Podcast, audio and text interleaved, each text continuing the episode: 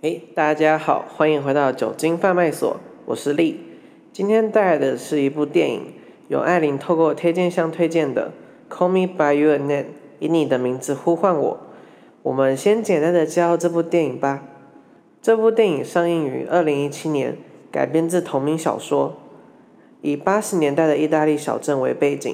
二十四岁的研究生奥利弗暑假去教授家研习时，遇上了教授十七岁的儿子艾里奥。两人在盛夏勾勒出了爱情故事，这段情起于盛夏，也结于盛夏，彼此心中都留下了一个意大利的回忆。艾琳是这么说的：推荐理由可以是单纯喜欢，也可以是有自己的见解。一部两个青少年的爱情电影，而且画面非常好看。嗯，主要是主角很好看，这部会让大家想起初恋的感觉吧。嗯，看完之后让我想到，当初在看这部电影时。会选择是因为第一个是意大利的风景真的很漂亮，第二个是因为这是两个长非常好看美颜男子的爱情故事。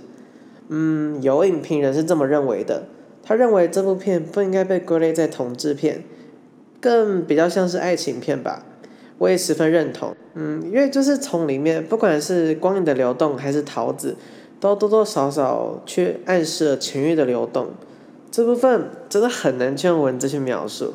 总之，电影里的景色真的非常非常好看，只能说看完之后真的让人好想去意大利念书啊！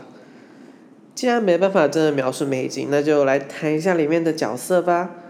我曾经看过一段话：如果爱情是一场冒险，那艾里奥就是勇士，因为爱的深刻而焦头烂额；奥利弗则谨慎克制，只享受短暂激情，最后能适时而退。嗯，我想。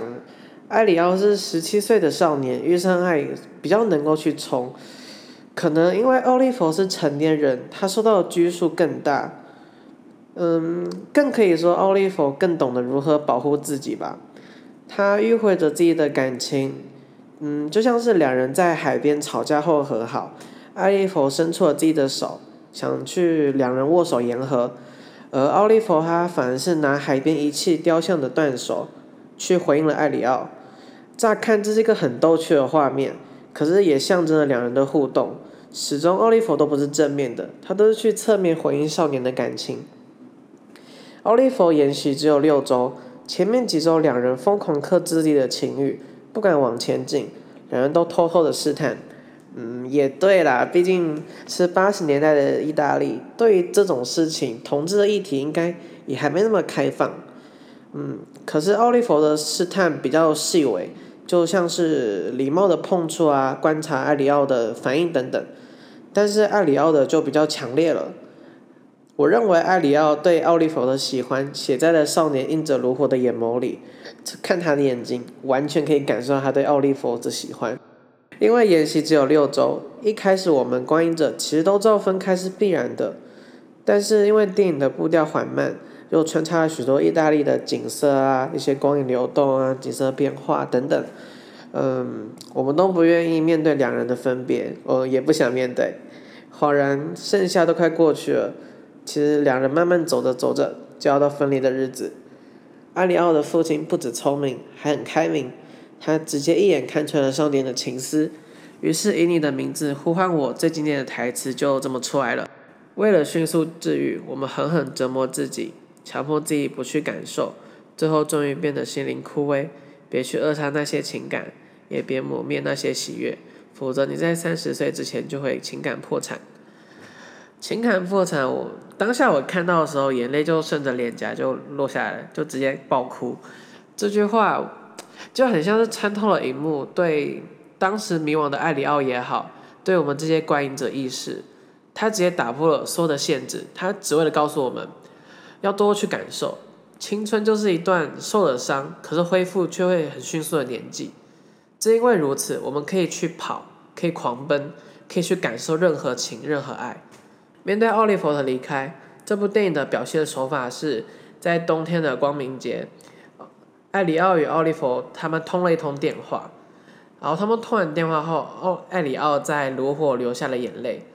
就是他对着镜头，就是对着火炉，然后就那边默默看着火炉，大概持续了五分多钟。然后这五分多钟的都是一镜到底。呃，这段我认为是以你的名字呼唤我最经典的一幕，因为不止泪要哭了，我也哭了，就像是为了逝去的爱献上我的眼泪，为了曾经的美好的仲夏夜表示惋惜。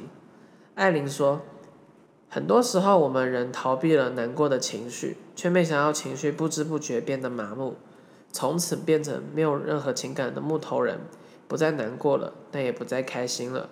所以在发现自己还有难过情绪时，去看电影吧，好好跟艾利奥一起大哭一场吧。